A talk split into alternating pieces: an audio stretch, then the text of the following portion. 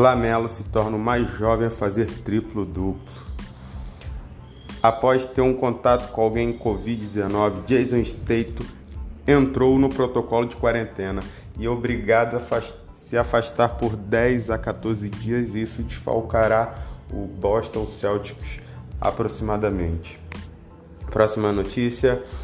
Bogdan Bogdanovic foi diagnosticado com uma fratura leve no joelho direito. A princípio não vai precisar passar por cirurgia e desfalcará o Atlanta Hawks por tempo indeterminado.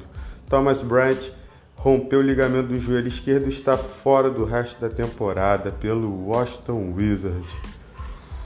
Sai Jill Gills Alexander se tornou o terceiro jogador na história do Thunder a fazer mais de 30 pontos, mais de 5 rebotes, mais de 5 assistências antes dos 23 anos. Outros dois que fizeram o mesmo foi Kevin Durant e Russell Westbrook. Próxima notícia: Domantas Sabonis é o primeiro jogador dos Spurs a fazer mais de 25 pontos e mais de 20 rebotes em um único jogo desde o Germany Ronil em 2003. Próxima notícia: CJ McCollum chegou a marcar mais de 40 pontos de bolas de 3 convertidas nos primeiros nove jogos da temporada. Só Steph Curry conseguiu isso na história.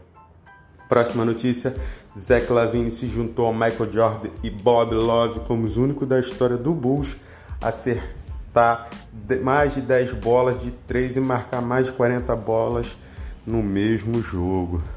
Próxima notícia: Steph, Steph Curry chegou ao seu 26º jogo de mais de 9 bolas de 3 na carreira. Nenhum outro jogador conseguiu a sequer jogar 10 jogos do tipo.